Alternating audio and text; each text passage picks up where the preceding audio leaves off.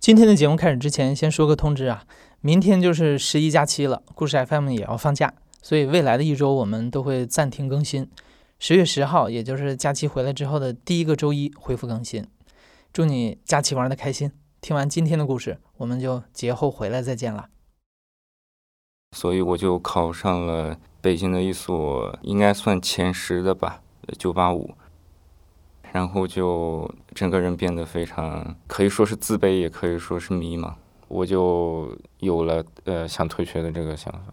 他们就算不同意，他们只要不是什么以命相逼呀，以嗯来北京控制我呀这种，我还是会自己选择退学。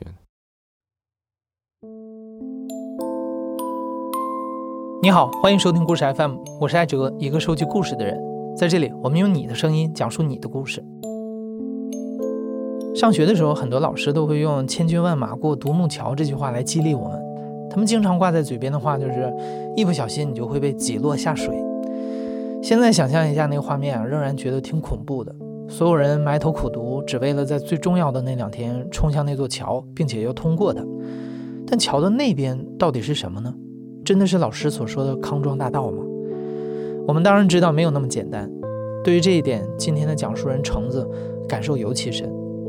橙子自称小镇做题家，他成长在西北的一个贫困县，母亲很严厉，会在床边守着橙子念书，所以橙子从小埋头读书，成绩优秀。高中之后，他进入了县里最好的中学，那里仿照衡水中学的模式，对学生实行严格的管理，所以学习更是牢牢地占据了橙子所有的时间。但是橙子也没有辜负父母的期待，他顺利地考上了北京一所全国排名前十的985院校。可是，当橙子的人生不再只是做题的时候，他的痛苦也由此开始了。一年之后，他就离开了这所很多人梦寐以求的大学。你在开头听到的决定退学的声音，就来自于橙子。橙子说，高考之前的他一直处在一个盒子里，从盒子的六个面一直传来挤压他的力。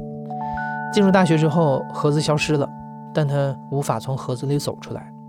困住他的到底是什么呢？大家好，我是橙子，今年二十一岁，现在在北京上学。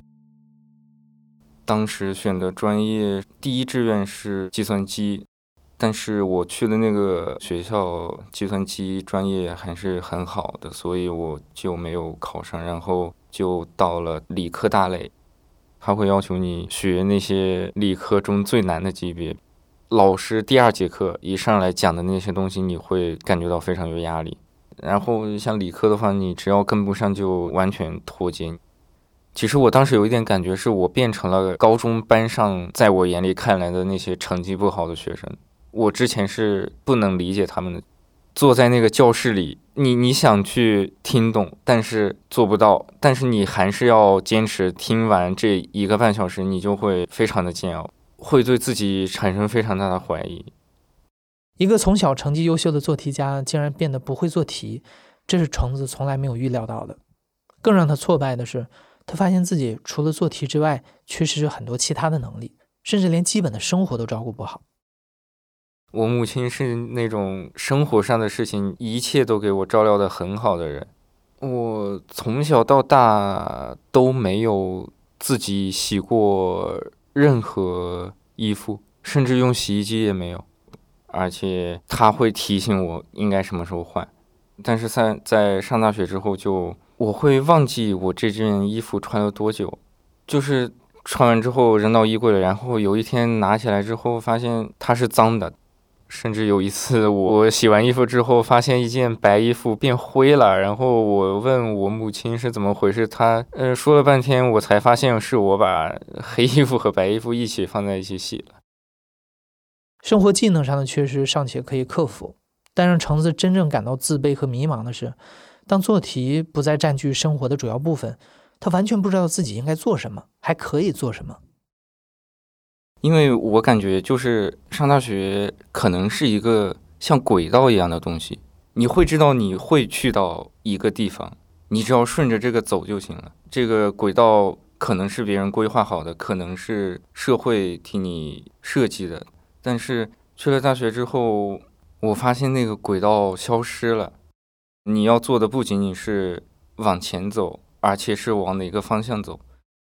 我就感觉怎么可以是这样？怎么可以是没有人来告诉你你要做些什么？老师怎么会只讲完课就和你没有任何关系？班主任怎么会一年就遇见一两次？我会发现我自己做的事情和其他人做的事情会有很大的差别。我会觉得军训完之后上课开学，根据老师的要求做作业，我只要把他们的规定一项一项的完成就可以了。但是其他人就会，比如说。寻找一些东西吧，比如说像学生工作呀，就是看到身边的人去做一些我从来都没有听说过的事情的时候，我会感到不适应。比如说我的室友报了某个我根本没有得到消息的竞赛，或者说有的同学在学生工作上做出来的那些成绩发到了朋友圈里，我看到了之后，我就会觉得这些事情我怎么从来都没有听说过。我自己怎么没有能力干这些事情？橙子真的没有能力知道这些信息吗？他真的没有办法学好那些理科课程吗？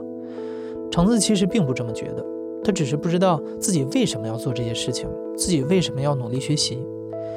如果说从前努力做题是为了考上好的大学，从而拥有一个所谓的光明的未来，那么现在他发现这一切似乎毫无意义。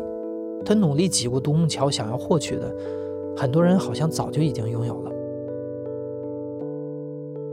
他们从高中接触的东西就已经和我不一样了。有一个同学，他已经把数学那门课的所有知识就已经在，不知道他是暑假还是军训啊，就是已经学了一遍了。我就虽然心里内心深处是觉得他很厉害，但是我像。比如说朋友啊，表现的说，哎，你看这个人他有什么用呢？好无聊啊！我是会因为他们的那些信息而产生挫败。我会感觉到，如果我有了那些资源啊、信息，我会比他们更厉害。但是我没有。当时军训的时候会有乐团的选拔，好多同学都会钢琴呀、小提琴呀。因为我还是比较喜欢文艺这一方面，我就。我会觉得好羡慕啊！我从来就没有学过什么乐器。我小时候很喜欢在电视上看跳街舞的。我小时候也瘦瘦的，就运动起来也挺灵活的。我跟我母亲说了之后，我母亲确实是比较支持。但是有一次去市里的文化宫，也没有跳街舞的培训班。一想到这些事情，我就会觉得非常难过吧。然后另一方面又对父母感觉到，你们怎么没有给我提供这些东西？但是根本就和他们没有关系。橙子甚至发现，成为像他这样的小镇做题家，其实也是一种幸运。我们高中就会有很多来自乡村的孩子，在那个情况下，我可能是会比他们更有优势一点。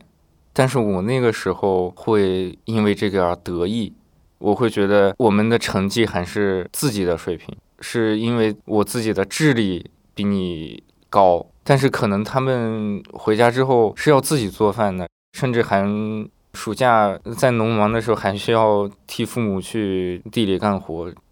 到了大学之后，我发现自己成了这种角色之后，我会想象大学的那些同学和高中那些同学的差距。那会是一种怎么样的差距呢？我会觉得很不公平。我没有动力的一方面的原因就是，我觉得已经赶不上他们了。在大学这四年认真学习有什么用呢？我不会学会一门乐器的，我我不会认识一个教授的，我不会擅长社交的。我这些东西在大学四年里我是得不到的呀，是一种无力的感觉，没用啊！你四年、十年。又能怎么样呢？第一学期下来，我是有一点没有办法的状态。我不知道我要怎么去继续下去，我不知道这个状态还会持续多久。我应该怎么样？我应该去到哪里去寻求帮助？第二学期在没有办法状态下，就只能选择逃避了，就开始逃课。那段时间就非常压抑，天天熬夜，日夜颠倒，甚至有时候是中午睡的。然后晚上八点起来再熬，熬到第二天中午。熬夜的时候就玩手机嘛，当时就会在 B 站看一些游戏直播呀、搞笑视频呀，然后看电影，就是做一些能让自己就是获得快感的东西吧，可以暂时忘掉其他事情。回头一看，会非常非常空虚，你会觉得自己可能这一周什么什么都没有干，然后一看课落下了很多，更不想学习，你又会沉浸在这种快感当中。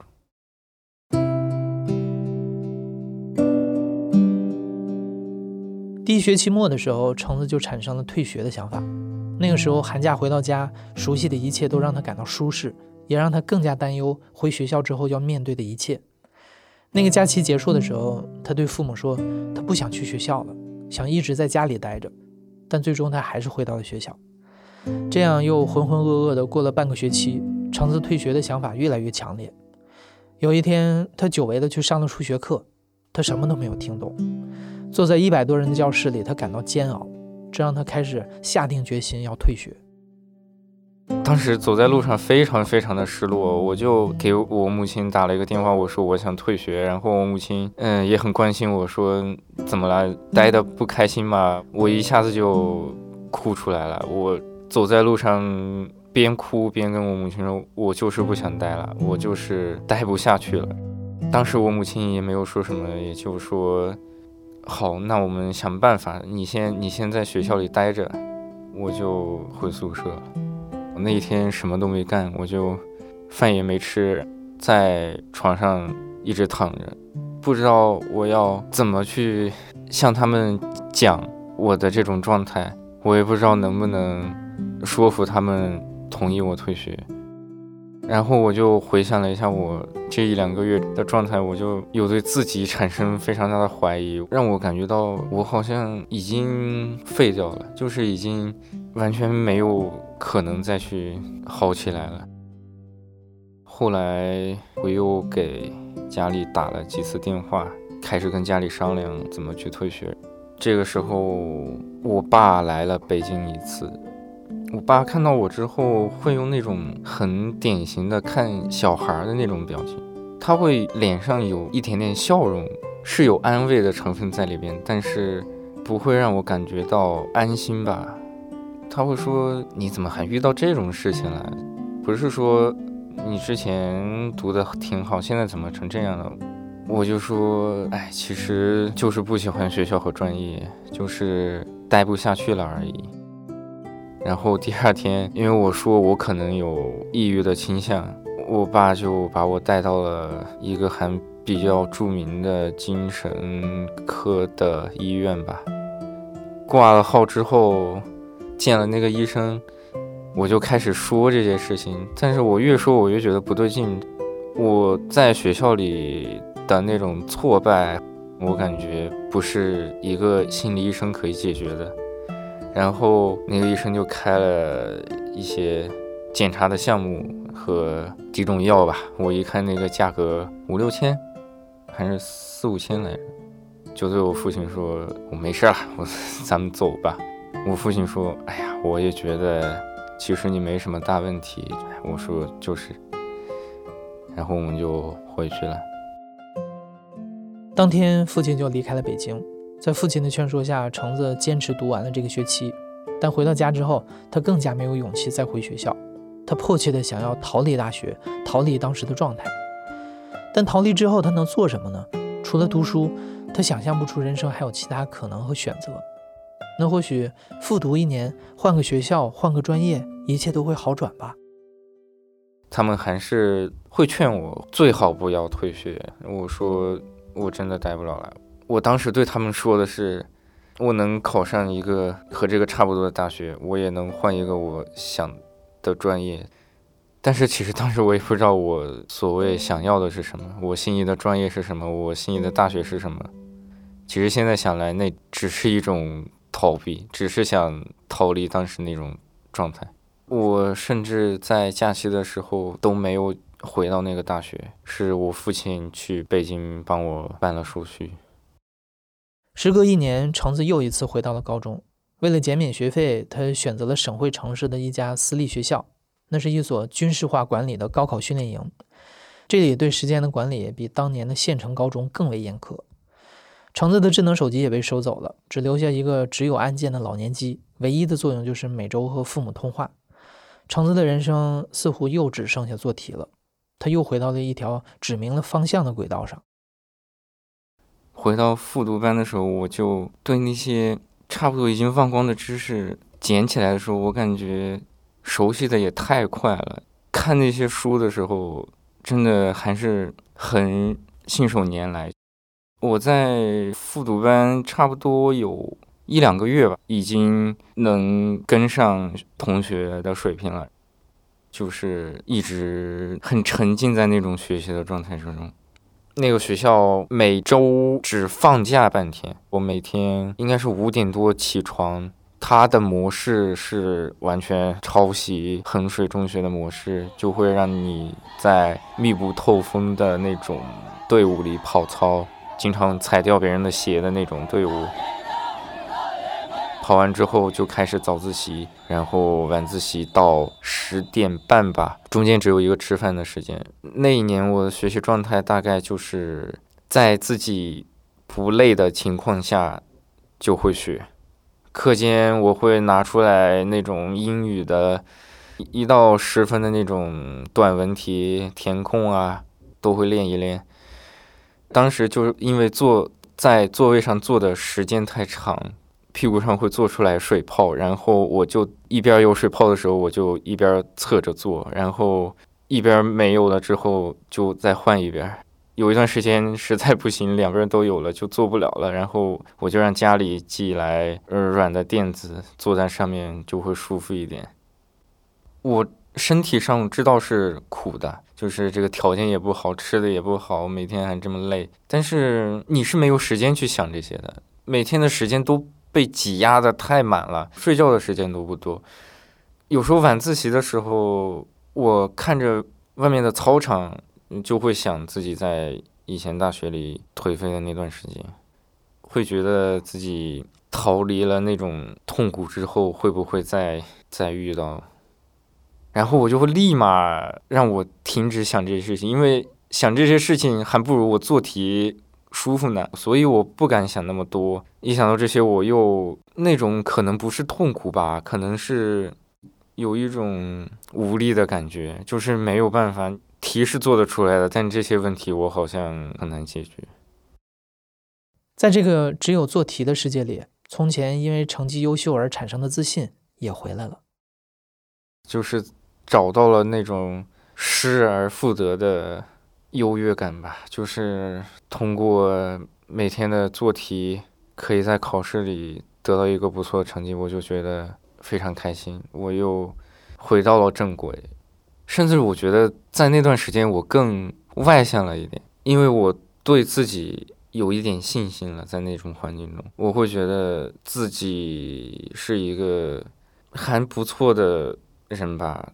敢去和别人说一些在大学里我不敢说的话，比如说调侃呀。在大学中，我感觉那些人是我没有资格去开玩笑的，我感觉他们没有必要倾听我。但是在复读班，我就感觉我现在可能是比你学习好，我说话你可能会听。我也遇到了一些特别有趣的，我宿舍里的三个人。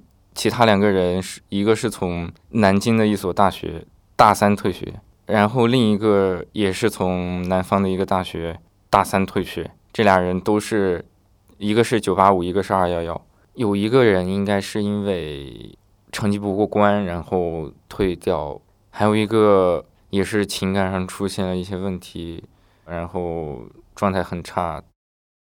我遇到他们会觉得放松一些，因为。本来我是觉得自己做这件事情是有点不对的吧，我觉得辜负了家里的培养，但是看到他们，我就觉得稍微有一点安慰吧。但是这种安慰，我不知道是不是会有一点幸灾乐祸啊，觉得自己还没有他们那么差。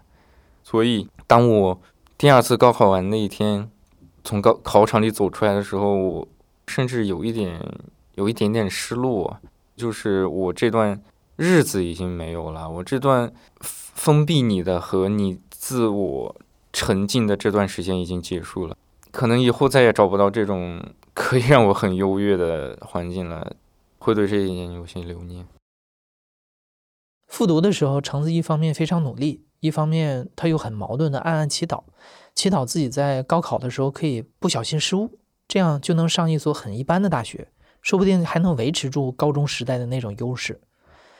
但最终，橙子第二次高考的成绩比第一次还好，他考上了全国首屈一指的文科大学。这一次，他没有读理科，而是选择了在他看来比较容易学的商科。这一次会像之前那样陷入自卑和迷茫吗？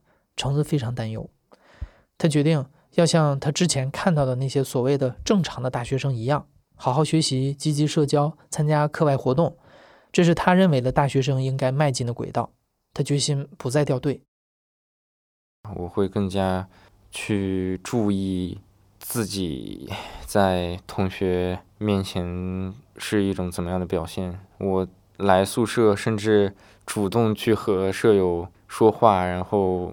把大家聚在一起吃饭啊什么的，我想试着和他们一起开始新的大学生活吧。第一学期的时候，我就每一节课都认真听，然后作业也是认真做，甚至还会自己再多练几遍。我还会记笔记啊，像高中一样。那个学期就有两三门满分吧。我也是参与学生工作。我大一参加了一个部门，是一个志愿者部门。他的工主要工作就是召集学生来做志愿者，然后我们就是做一些志愿项目的对接吧。那一年下来，我差不多是领取任务领的最多的一个吧。但是这样做就真的会好起来吗？这些真的是橙子想要的吗？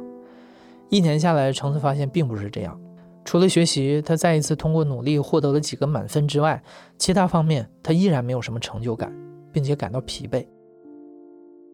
那个部门一年之后会有留任的选选拔，我就参加了。选拔的过程中会有面试，有一个老师，有一个学生会的负责人问问题。感觉当时还是挺紧张的吧，没有说的太好。当时是五个候选人里边选三个吧，还有一个放弃了，所以是四个里面选三个，我就没有选上。当时是真的很失落，干的活还挺多的，就没有没有留任。然后从那之后我就没有再参加过学生工作了。然后和自己明明就说不上话的人。聊天也太累了，有的人会有直系的学长和学姐，而且他们是可以聚餐的。比如说来自这一个高中的人就会出去吃饭啊什么的。嗯，但是据我所知，我们学校来自我们县的人就我一个。我要认识新的人的话，就真的是完全没有关系的人，就可能是一一节课上一个小组的人，或者说一个社团里的人。我的社交能力也很一般，然后在社交的时候，我也不太喜欢我跟我不那么感兴趣的人客套啊什么的。比如说学生工作的时候，我就会以非常好的态度去面对那些志愿者，但是那些态度是非常非常虚假的。我每发一次那种好的和 OK 的那种笑脸。可爱的表情，我就会对自己恶心一次。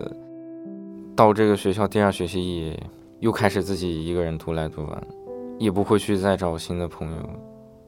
啊，我就不想在他他们要走的路上去照猫画虎了。我就放弃这种状态之后，我就确实会更加舒服一点。但是那种失落还是会来，就是像。之前一个大学一样的那种感觉到自己好像又是没有什么可能性，感觉到自己又是在荒废每一天。自己的人生到底还能有什么可能性呢？橙子想象不出来。不过细想一下，他也不是完全没有过探索别的路的想法。因为喜欢电影，早在决定复读的时候，橙子就想过考电影学院。但是想到自己的家庭条件难以承担专业学习和艺考的费用，他就开始犹豫了。就算真的学了，他又怎么可能混出来？一想到这些，橙子彻底放弃了这个想法。可能我还没有真正打开自己的眼界，去看到一些可能性吧。但是我又害怕尝试，我挺害怕自己失败的。我感觉自己承担失败的。资本不是那么够吧？我可能会想说退学直接工作，但是我感觉这样家里会非常失望吧。他们现在每次和我打电话都在告诉我要要考研。就前段时间，我爸还跟我打电话说：“你已经到了一个比较高的平台了，你可不能浪费啊！”我当时听到这个话就。不知道该对他说什么。尽管两次考上无数人梦寐以求的好大学，但橙子并不幸福。如今他已经在新的大学里读到了大三，因为再一次的放弃了努力学习，他的成绩又到了中下游。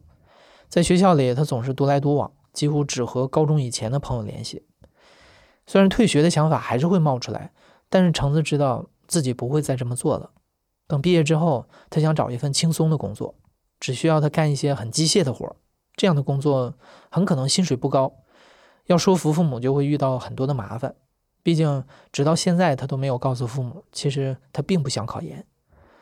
也或许他还是会遵照父母的期待读研，然后找一份体面的工作。这似乎是那条最轻易能迈进去的轨道。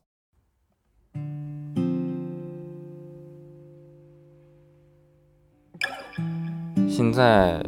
我就每天上上课，然后回到宿舍就做做作业，像是在等着毕业吧。但我也不知道毕业之后要做什么。我呃应该会享受在一些规训下做一些机械的事情。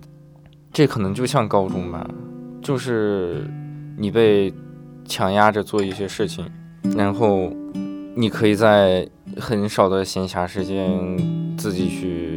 找乐子的这样，然后我感觉我可能在机械的工作中，甚至会做的比别人好一点。有时候会感觉自己这样特别悲哀，但是，但是我不知道为什么我是这么一个人啊，应该还是跟小时候从小到大的经历有关吧。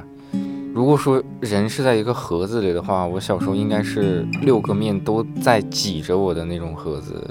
他会给你一个力，让你去做什么。但是当你去到一个非常宽阔的空间里的时候，你就很难找到那个能给你力的东西了。就可能我还得找一找吧，说不定你就找到了呢。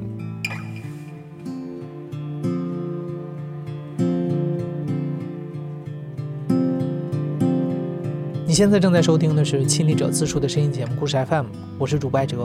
本期节目由聂丽萍制作，声音设计孙泽宇，实习生曹一涵。感谢你的收听，咱们下期再见。